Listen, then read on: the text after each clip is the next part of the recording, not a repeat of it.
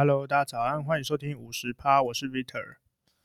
那刚刚在用麦克风跟朋友聊天的时候，发生了一件很可怕的事情。那由于本人的那个生日快要到了啦，所以我们就来聊说，哎，有没有想要收到什么样的生日礼物，或者是收到什么样的生日礼物会比较开心？那我这个人其实对礼物有一个最简单的定义，就是礼物不可以会是会不见的东西。什么叫不见？简单来说，就是吃的绝对不行，除非说它是一个那种铁盒包装的，那还可以考虑。但通常如果铁盒如果放久了，又会变成垃圾，好像也不是很好。对，那保养清洁这种用品啊，我觉得也不太行，因为这种东西瓶子。用完就又没有收藏价值啊，不太能接受。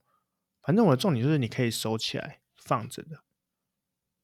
哎，但香水好像可以，因为香水的瓶子有一些好像蛮特别、蛮蛮好看的。反正哈，反正我觉得最大的地雷就是吃的食物，我个人是不太能接受。因为你想想看嘛，你食物啊吃下去的瞬间。开心了一下，但是两天后它就变成大便，冲到大海里了。这是算什么好好礼物吗？除非，除非啊，那个之前不是有那种看到人家在卖那个世界上最昂贵的矿泉水吗？诶，是矿泉水吗？还是水？类似那一种，好像十几万。它连瓶盖都有镶钻石，诶，这种这种可以，这种我可以。诶，它整个就是艺术品收藏啊，当装饰品，我觉得不错。当然，拿那瓶盖有钻石，怎么可能不好？我是觉得好吃的东西，如果你要送人家礼物的话，你可以当成前菜，没问题。但你绝对不能把吃的拿来当主餐。如果只送吃的，你平常如果你送给另一半，真的要回去要跪，就是准备跪算盘了。对，反正我们就，反正我跟我朋友聊一聊，就在想说到底缺什么东西哈。但平常好像感觉上常常缺东西，就是随时都有说啊，我好像想要买这个啊，我好像想要买那个。但是在正式思考说你到底要什么时候，哎，又突然间想不出个所以然来啊。而且到底要收到什么东西才会心情愉快嘞？才会开心嘞？其实并不是说收到实用的东西就会很开心嘞。就像是如果你今天你生日，然后你的另一半突然间送你一个大同电锅，干，大同电锅真的蛮屌的哎，哎，但但是感觉很雷啊。哎，大同电锅有一种你平常就该买的感觉啊，你怎么会拖到别人就是？一整年最期待的时候，然后收到大同电锅，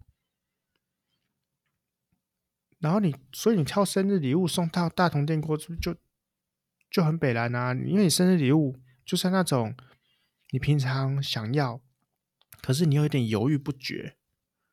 例如说，呃，法拉利，诶，如果有人可以送我一台法拉利，这个人一定是我这辈子最好的朋友，没有之一。他的他的名次大概就是最高第一名，然后剩下就是垃圾垃圾垃圾垃圾一样。反正后来我这边聊，我们就聊一聊嘛。然后突然间我就灵光一闪，我就想说，哎、欸、哎、如果送我滑板，我会超开心的。我超级想要的哦，但是我跟你讲，我根本就不会滑，我连我连直排轮好像都不太会。哎、这但是我就是。就我觉得，我如果收到的话，哈，我觉得我这辈子应该很难去使用它啦。因为你知道，人如果长大之后，哈，其实就会越来越怕死，哦，不是，就是会，嗯，越来越怕痛。所以啊，所以如果我今天收到滑板之后，然后我就想说，哦，好好酷哦，可是，可是我绝对不会去滑，但超怕跌倒的，因为跌倒不然骨折，我这人生爆破。哎、但是我真的超级想要，就觉得真的就是很酷嘛。但会不会想要拿出门？其实会，可是会很懒。嗯，就是嗯，好像你为了耍酷带一个滑板，但你又不滑，是不是有问题呀、啊？我记得最开始吸引我也不是看别人滑、欸，好像是有一次我记得，呃，泽泽好像集资有有一次集过一个八轮滑板嘛，哎、这是不是极致的始祖还是什么的？然后那时候看到觉得哇超屌，因为那八轮滑板一般都四轮，它八轮就很像，嗯，就很像坦克有没有？因为每个楼梯什么，它直接滑直接滑这样子。就各各种楼梯或者是障碍物那种，就很很好克服的感觉。不过好像那时候那个滑板好像是你要会滑的人才可以滑。呃，哎，其实不是会滑的人，就是嗯，你要有一定的水准的人才可以滑吧，我猜。但是好像也有强调，就是说呃很方便上手。但那时候好像还好。算了，反正好像是废话。然后。后来，后来我记得几年后又有一个集资也是滑板的，好像叫做什么都会滑板吧？诶，它很屌，它好像主打就是，嗯，超级简单就可以滑，很好上手，然后你又很方便可以携带。但它不是一般那种长板或者是呃长方形的，它就是很像一个水滴状，就是算是短板嘛。哦，讲一讲，要超想要的。当然，那滑板好像不太便宜耶。我记得八轮滑板当初是不是要八千多块啊？还是多少？那都会滑板我刚刚偷查一下，好像要五千多。反正就是有一种啊，好想要哦。但是你，但是其实你要花这个钱去买这个，诶，有可能很大机会会变成。装饰品或者垃圾的东西，就你想说，那我好像更多其他的可以买，或是需要买，他们就是穷人的烦恼嘛，想买钱都不够嘛。所以，我我觉得收礼物就收到这种这种礼物，心情心情才会爽啊。就是我真的超想要，可是我都买不下手哦，太棒了。对，所以所以像我自己送送别人礼物的时候，我也是我我也是有点类似的心态。当然，送别人礼物，首先就是要送对方喜欢的，这废话嘛。不过啊，不过常常就是不是每个人都都会把自己想要的东西挂在嘴边，所以大部分人都是处于一个我不知道要送什么的状态。所以这时候我觉得很简单，我本人主张呢，就是送自己喜欢的。你们想嘛，送礼物当然送自己喜欢的啊，反正你送出去的东西。对不对？然后他可能会开心，也可能不开心，但是至少至少你已经赢了五十趴了。什么五十趴？就是你自己开心嘛。你想想看，送之前就先赢一半了，这有什么问题？如果今天对方刚好又开心，靠，赚到啦，对不对？那你如果送送对方喜欢拆来猜去，猜来猜去，就对方收到之后就呃，我还好哎。妈的，你自己送了也不开心，对方也不开心，超干。所以，所以我们这边每天想说什么哦，我们要送什么对方平常很缺的啊，什么的啊，或者是说你平常要花钱去买的啊，什么的啊。我觉得，我觉得这些都想想太多了啦。你就是要送，你就要送那种就是你自己喜欢的，那你觉得这样子才别有一番风味吗？因为你想想看嘛，如果你今天朋友是一个经济许可的人，那他通常想买的自己都买完啦，自给自足了嘛。你硬要硬要那边凑东西送他，也很痛苦啊，对不对？像我曾经我有收过一个一个朋友送我的这个钱包，那其实那个当下我，呃，我实在是，嗯，呃，稍微的尴尬了点。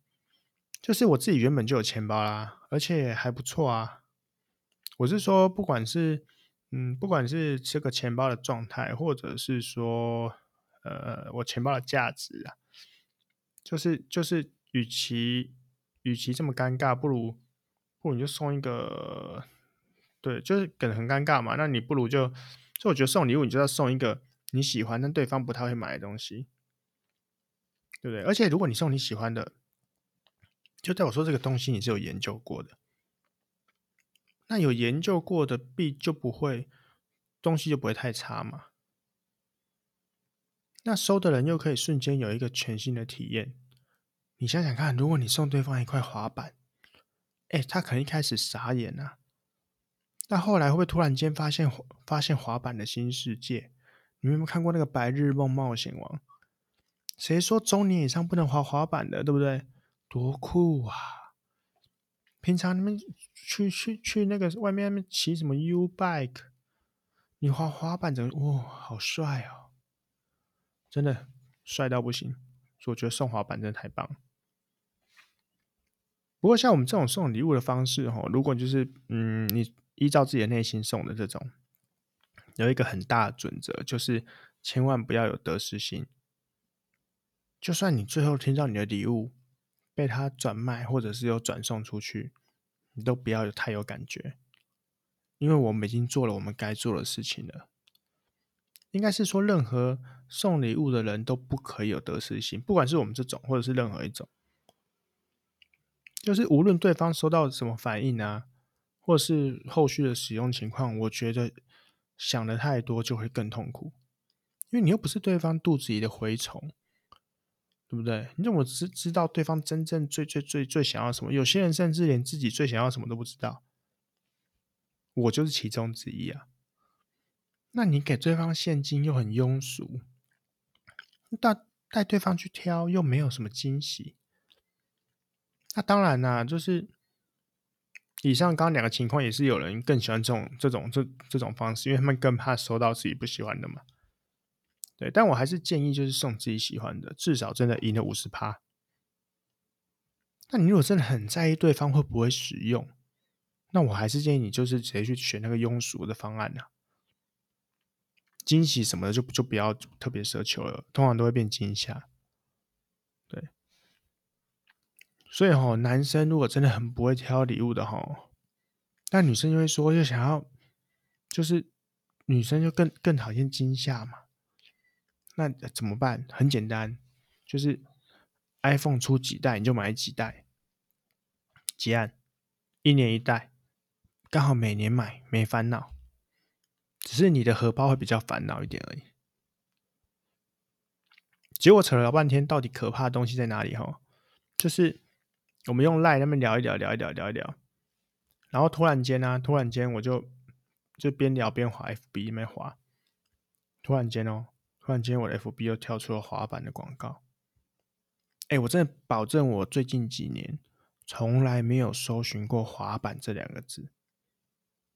然后我这只有麦克风这样子哦，就是像现在这样就讲话而已。而且我还不是录音哦，我还是用 Line 哦，那边聊天哦。就 FB 居然真的给我跳出广告，哎，我真的是看到全身发毛，哎，好可怕。所以我之前不是有说嘛，就是。其实你的那个麦克风设备啊，一直都在被读取资料，那大家讲话要小心了。好险现在也不是什么保密防谍时代啊，所以大家还是可以尽量讲啦，应该是没啥问题吧。那如果你什么密码什么，拜托你不要边打字边讲出来，这样才会知道自己讲的什么这样。好，那不知道有没有人发现，最近我这一拜有没有觉得有少了一更新一集？其实是因为时间间隔真的太巧妙了，因为我上礼拜要录唐吉诃德，那我礼拜天才去嘛，所以我一定要拖到礼拜天，所以礼拜一录完上架，然后呢，礼拜三我本来要录下一集，结果呢，你们还记得我之前不是牙齿断掉吗？对，然后我礼拜三要去补牙，就是呃去做一颗牙齿啊，不能说补牙，结果呢，没想到我整个下午麻药都没退，然后我就怕我讲话像个智障，所以我就放弃了。而且你知道嘴上打麻药真的很很很母汤哎，就通常牙医去看牙医的时候，不是会放一杯水给你漱口吗？然后那时候我右半边打麻药嘛，然后然后后来想说，医生又说好，你漱口一下，结果我就想说漱口，然后通常漱口不是要来回面来回漱吗？结果一个水一就是含了之后我就要漱，结果的水就从我右边嘴巴这样喷出来。你知道我的嘴巴完全不受控制诶，右而且是只有右边，就是左边的水是封住的，可是我右边水这样不一直就自动喷出来诶，完全失利诶，超蠢的。然后我想我差点差点把那个诊所喷的到处都是，你知道？好险我的嘴巴是对着那个他那个他说他那个水水槽的。然后然后然后你们你们就想说，干礼拜三不能录，那就礼拜四录啊。嘿嘿，结果我礼拜三用完之后，我不知道是不是因为就是嗯不太习惯那个新的牙齿，还是我在装这个牙齿的时候嘴巴张开太久，还怎么样？就我自己装完之后也是不自觉，一直一直去咬它，结果礼拜四的右边我的那个咀嚼肌就发炎了，就那种呃嘴巴嘴巴打不开那种感觉啊，哦，超痛。我我真的觉得应该是我一直一直不断的一直就是想要去嗯咬咬咬看的感觉。那据说咀嚼肌发炎也有可能是啊，就是有那种睡眠不足啦，然后压力大也会有。但我之前就是也有发生过，而且我之前是持续超久，持续到一两个礼拜。哦，然后你越痛，你就越想要去用它，最后就大爆炸。那后来好，好像是因为，嗯，睡眠充足。对，医生都说睡眠充足很重要。如果你今天有一种下巴快要掉下来的感觉，就好好去睡觉，这样。不过这次运气不错，就是差不多隔了一天，隔天就差不多好了。对，虽然我现在还是有点觉得那个牙齿，新的牙齿有点不顺的感觉，不过其实讲话现在是非常正常，大概啊。不过，如果说到牙齿哦，你们小时候那个乳牙都怎么拔的？我有一点不太确定，现在的小朋友就牙齿快要掉，要怎么处理？毕竟现在医疗保健那么发达，对不对？那像我自己以前，我自己的如此就有很多种掉的方式，哎，反正最呃比较简单的就是吃东西自己吃一吃就掉下来嘛。哦，这种很幸运。但发生的次数的确是不多，这种就无痛啊，就一咬咬，哎，我牙齿掉了，这样。那我记得我更多的时候是我自己拔的，就是那种你知道乳牙不是会开始摇吗？对，然后你就一直翻手翻一摇它，摇一摇一摇这样，反正总会有一天你就会就会把它摇掉。可是我也有几次就是在那个厕所前面啊，因为真的就是卡，就是很晃。快掉了，但它就不掉，就一直晃，一直晃，然后就拔的我真的是整个嘴巴都是血。那也有过，但家人拿钳子来帮我拔的，我这个也很夸张。不过我觉得最扯最扯就是，你知道有流传一个手法，但我不知道是这是不是从从从搞笑剧还是电影流出来干嘛？就是你你把那牙齿绑着线，然后你就拉嘛，但你自己拉会怕嘛？啊，你就叫别人拉。哎，如果别你如果给别人拉，你会怕，就好像就流传你把它绑在门上，就是你，就你把线绑在门上，然后一边绑着你牙齿，然后你只要把门这样啪关上，哦，你牙齿应该就掉了。但我跟你讲，这招真的靠背超蠢。我我的印象中，我当时真的太害怕了，就我线都绑好了，然后试一阵子之后，就边关那个门这样，轻轻轻轻的这样，然后就不行不行。然后就果断放弃，所以我不知道现在小孩子都怎么怎么处理换牙哈。嗯，改天问一下生小孩的朋友好了。但你们还记得你们自己小时候那个乳牙拔完都怎么处理啊？我是记得我自己小时候，嗯，通常都会听到那什么下面的牙齿要丢屋顶啊，上面的牙槽丢床底。当然，因为现在都没有什么屋顶可以丢了啦。我是说台北啊。那以前我们走在路边吼，台北哦，台北哦，走在路边就一堆那种砖瓦的屋，那种矮粗啊，你知道吗？就矮矮的，然后每次都嘛把牙齿偷偷丢到别人家屋顶。哎，你们可以想象台北市以前还一堆这种矮房子、那种破烂砖瓦屋的那种情况吗？哎，不过每个国家对乳牙的处理其实很有蛮多共同之处，哎。像美国哈，美国就是要把乳牙就放在枕头下，然后会有什么牙齿仙子有没有？后来偷偷把你的牙齿换成金币、钱还是什么礼物的？我觉得这个真的是超级为难父母哎。这这东西就跟那个什么圣诞节要有圣诞老公公一样，哎，这种骗小孩的童话都要父母来收尾。不会，不过你自己爸妈想要走这种童话故事路线，你只能就认命嘛，对不对？自己造的业自己要承担啊。因为我相信也很少会跟小孩讲说，我跟你说，那些都是骗人的。童话故事里那些东西都是骗人的。对，你可能可以叫那个什么光良还是品冠唱给他听。那。好，说回来，像北美北美的原住民呢、他们就是会把那个乳牙，听说是埋在树下，然后他还围着树跳舞这样子，希望可以长出一颗跟大树一样坚挺的牙齿。妈的，也太大了吧！然后什么西班牙那是什么老鼠，他就跟你换硬币；加拿大是换巧克力。然后欧美其实差不多啊，都是受什么牙牙齿仙子的故事影响。那日韩也都是下往上丢，上往下丢，跟我们也差不多。那越南比较屌，就丢屋顶就对了，反正全部都丢到屋顶就对了啦，上上上上这样。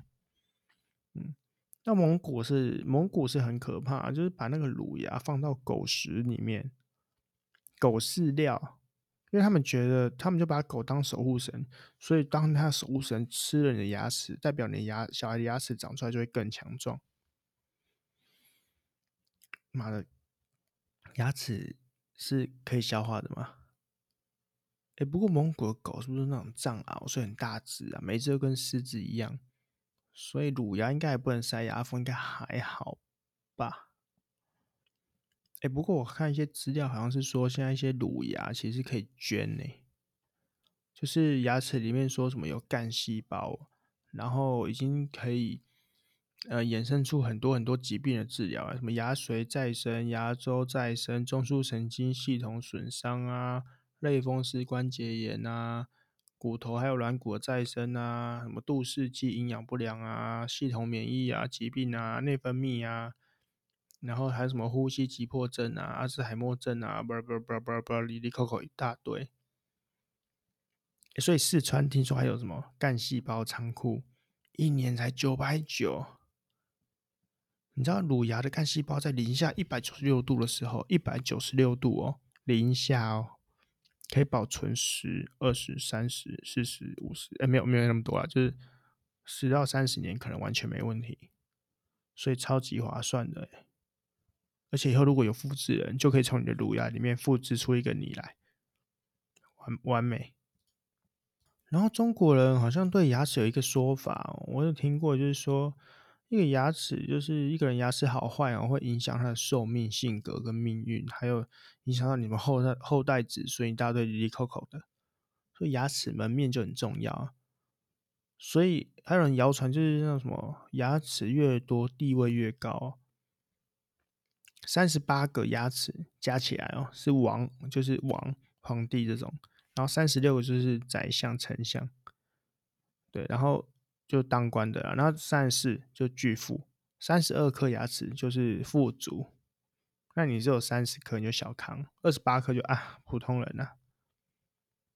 这到底是哪一个？这是英国觉得这已经是有一个怪物自己传出来的，就可能他满嘴都是牙齿。你知道有一些不是有那种牙齿的疾病，其实就是有很多小颗的那种嘛。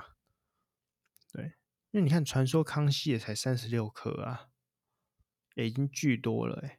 还是说这个这个谣传就是康熙自己传出来的？那不好意思说自己，可是可是皇帝应该不会不好意思哈，他都君临天下了，他怎么可能会？他要说故事也是说三十六颗是皇帝啊？那我刚算了一下，我自己家智齿是三十二颗，这样应该是富足吧？那我应该很满足了。